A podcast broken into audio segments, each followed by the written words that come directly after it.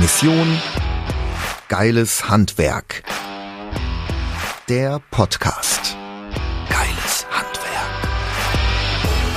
Sven Schöpker schraubt schon sein Leben lang daran, das Handwerk positiv zu verändern. Der mehrfach ausgezeichnete Unternehmer, Redner und gelernte Tischler ist ein Macher und möchte das Handwerk in ein vollkommen anderes Licht rücken. Sven packt die Dinge an. Mission Geiles Handwerk. Herzlich willkommen hier zu einer neuen Podcast-Folge. Ich sitze hier in meinem Homeoffice und schaue auf eine wunderbar verschneite Winterlandschaft. Und ähm, ja, das Thema passt eigentlich nicht ganz so zu diesem wunderbaren Bild hier, denn das Thema der heutigen Podcast-Folge ist Krise. Und das ist ja ein ernstes Thema und eigentlich nicht so ein Winter Wonderland-Thema. Aber ich bin in den letzten Wochen immer wieder gefragt worden, wann schlägt denn die Wirtschaftskrise durch auf das Handwerk? Andere haben mich aber auch gefragt, hey Sven, haben wir denn überhaupt in Deutschland eine Wirtschaftskrise? Und die Antwort zumindest darauf ist relativ klar, ja, natürlich haben wir in Deutschland Corona-bedingt eine Wirtschaftskrise. Und ich habe hier gerade offen bei mir eine Mitschrift aus der Pressekonferenz äh, des Statistischen Bundesamtes und dort geht es um das Bruttoinlandsprodukt 2020 für Deutschland. Und dort heißt es, die deutsche Wirtschaft wurde im Corona-Krisenjahr 2020 schwer getroffen. Das BIP ging um 5% zurück. Und jetzt nochmal hier zur Historie, das ist aber den meisten wahrscheinlich klar. Die gesamtwirtschaftliche Lage in Deutschland war im Jahr 2020 geprägt von der Corona-Pandemie. Ja, das wissen wir alle. So, ich lese weiter vor.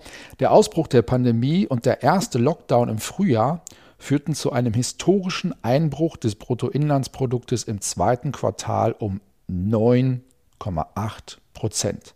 Die kräftige Erholung im Sommer wurde zum Jahresende durch die zweite Corona-Welle und den erneuten Lockdown gebremst. Insgesamt war das preisbereinigte BIP in 2020 nach den ersten Berechnungen um 5% niedriger als 2019. Und jetzt kommt der wichtige Satz. Die deutsche Wirtschaft ist somit nach einer zehnjährigen Wachstumsphase wieder in eine tiefe Rezession gerutscht. Ähnlich wie zuletzt bei der Finanz- und Wirtschaftskrise 2008-2009. Also von daher brauchen wir, glaube ich, nicht darüber zu diskutieren, ob wir eine Wirtschaftskrise haben, ja oder nein. Wir haben eine. So, im Handwerk läuft es, das wissen wir auch, läuft es noch sehr, sehr gut. Und die Frage ist eben, wenn es im Handwerk denn so gut läuft, wo liegt denn eigentlich das Problem? Mission Geiles Handwerk. Die Baustelle. Problembeschreibung. So, ganz einfach, das Problem ist, dass auch wir im Handwerk mit anderen Wirtschaftszweigen sehr stark vernetzt sind. Das heißt, es kann ja passieren, dass ein guter Kunde von dir seinen Job verliert und er damit nicht mehr in der Lage ist, sein Dach zu sanieren, sein Badezimmer auf Stand zu bringen, egal was er sich vorgenommen hatte, dass ihm da ein Einkommen wegbricht und dass er die eigentlich anstehende handwerkliche Leistung gar nicht mehr beauftragen kann. Es kann aber auch genauso gut sein, dass du einen guten gewerblichen Kunden hast, der in die Insolvenz geht.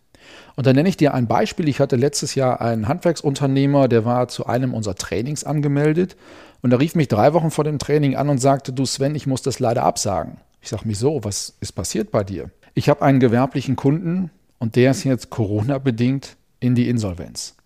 Und ich werde wahrscheinlich auf 70.000 Euro hängen bleiben. Das ist natürlich echt eine riesengroße Summe für die meisten Handwerksbetriebe zumindest. Und ich habe dem Handwerksunternehmer dann gesagt, komm trotzdem ins Training, weil genau jetzt, wo du vor dieser großen Herausforderung stehst, brauchst du ja die unternehmerischen Skills und brauchst du vor allen Dingen die verkäuferischen Skills, um da wieder rauszukommen. Er war dann da, war ganz begeistert und hat auch sein Unternehmen wieder in Spur gekriegt, aber es soll eben zeigen, es war ein guter Handwerksbetrieb, ist auch noch ein guter Handwerksbetrieb und dieser Handwerksbetrieb wurde unverschuldet in eine wirtschaftliche Situation gebracht, dass auf einmal ein geplanter Geldeingang von 70.000 Euro fehlt. Und dadurch kannst du natürlich relativ schnell auch selbst in eine wirtschaftliche Schieflage kommen. Also die Frage ist, was kannst du jetzt tun, um sicher durch 2021, 2022 zu kommen, weil wir werden in Deutschland eine Insolvenzwelle erleben.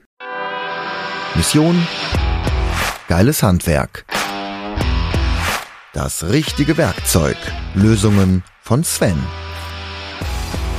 Also, Punkt 1, wichtigste Aufgabe im Moment als Unternehmer, baue dir eine ausreichende Liquidität auf. Äh, schreibe schnell deine Rechnung und habe ein wirklich gutes Mahnwesen.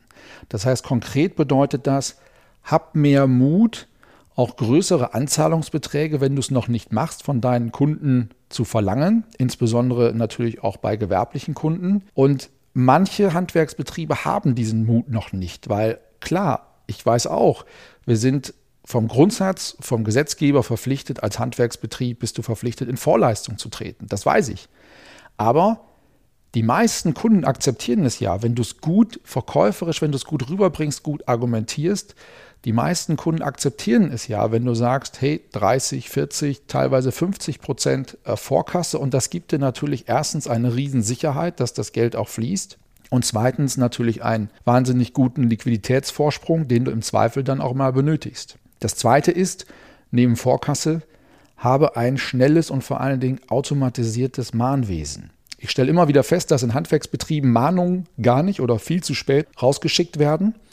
Und du brauchst heute auch kein schlechtes Gewissen zu haben, wenn ein Kunde eine Rechnung von dir bekommen hat und zahlt nicht innerhalb der vereinbarten Frist. Meistens sind das ja fünf oder sieben Tage. Du brauchst kein schlechtes Gewissen zu haben, wenn du am Tag 1 nach der Fälligkeit direkt eine Zahlungserinnerung rausschickst. Und du brauchst es ja auch baurechtlich.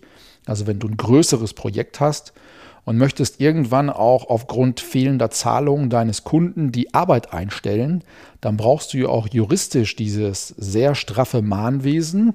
Denn Voraussetzung, um deine Arbeit einzustellen, ist eben eine zweite Mahnung und in dieser zweiten Mahnung muss eben auch drinstehen, wenn der Zahlungseingang dann nicht erfolgt, wirst du die Leistung einstellen. Und dann kannst du das tun.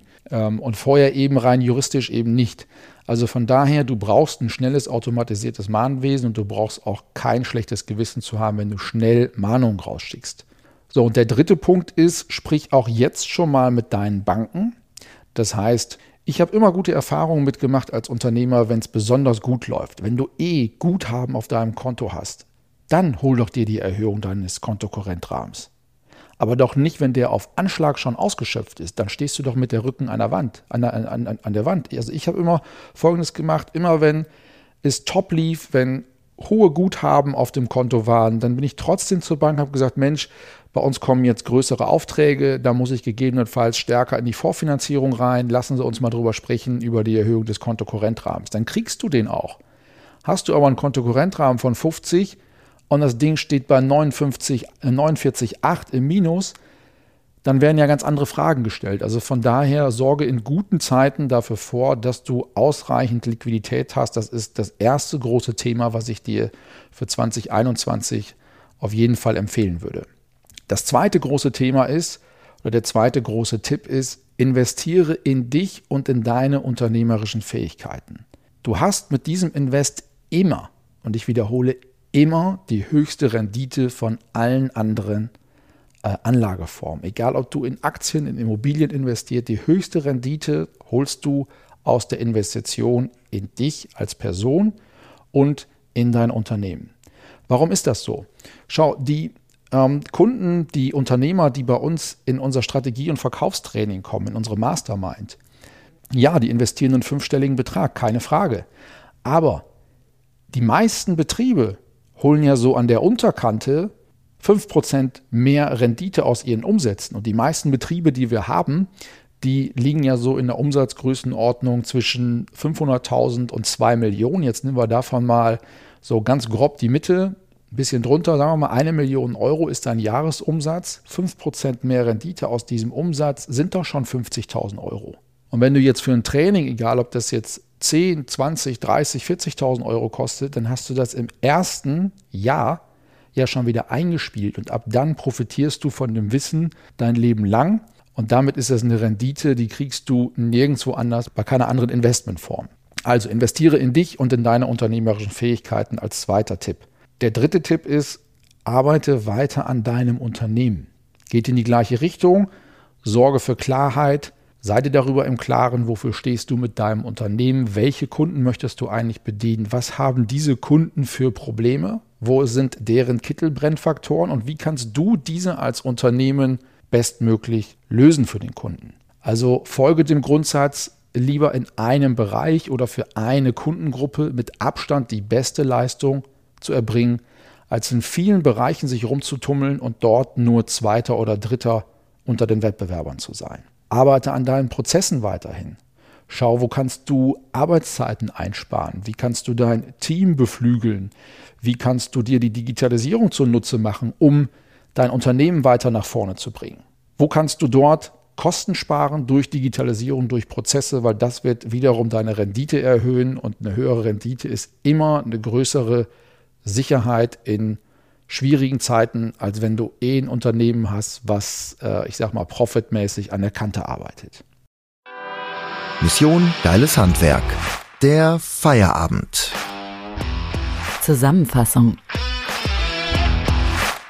So, also nochmal zusammengefasst die drei großen Punkte, um die es geht, die du anwenden solltest, die du beherzigen solltest, wenn du sicher durch die Krise kommen möchtest, und da spreche ich nicht nur von 2021, sondern auch von 2022, ist erstens, bau dir ausreichend Liquidität auf. Zweitens, investiere in dich und in deine unternehmerischen Fähigkeiten. Und drittens, arbeite weiter an deinem Unternehmen, nicht nur in deinem Unternehmen, sondern auch an deinem Unternehmen. So, wenn du dazu irgendwelche Fragen hast, dann schau einfach mal auf unsere Website missiongeileshandwerk.de. Dort kannst du dich beispielsweise für ein kostenloses Beratungs- und Strategiegespräch mit mir persönlich eintragen, anmelden und dann können wir, wenn du Lust hast, einfach mal eine Stunde, anderthalb Stunden über deine spezifische Situation sprechen. Dort können wir darüber sprechen, wie können wir vielleicht mit der Mission Geiles Handwerk dir helfen, dein Unternehmen krisenfester aufzustellen. Ich würde mich freuen, wenn wir uns dort einfach mal persönlich kennenlernen. Und wenn dir jetzt diese Podcast-Folge an einem wunderbar verschneiten Wintersonntag gefallen hat, dann lass mir gerne eine 5-Sterne-Bewertung bei iTunes da. Empfehle mich gern weiter, höre die anderen Folgen des Podcastes und ich wünsche dir einen schönen Start in die Woche. Bis bald. Mission Geiles Handwerk. Der Podcast.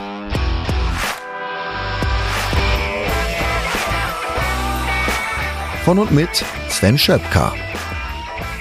Sei auch ein Macher, mach mit. Mehr Handgriffe und Werkzeuge findest du auf missiongeileshandwerk.de